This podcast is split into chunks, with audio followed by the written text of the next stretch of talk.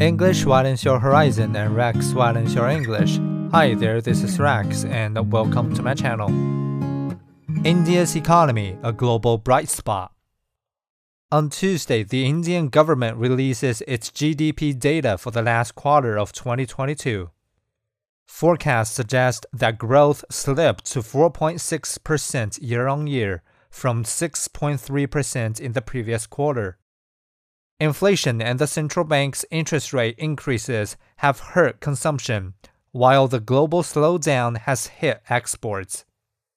But India's economy remains a relative bright spot amid the worldwide economic gloom, according to the IMF. It expects India to be the fastest growing big economy in the world in 2023, accounting for 15% of global growth.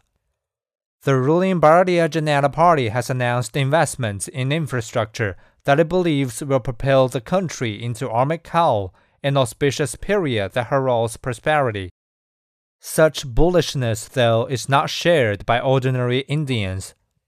According to a survey by the Center for Monitoring Indian Economy, a research outfit, less than a fifth of households believe their incomes will be higher a year from today.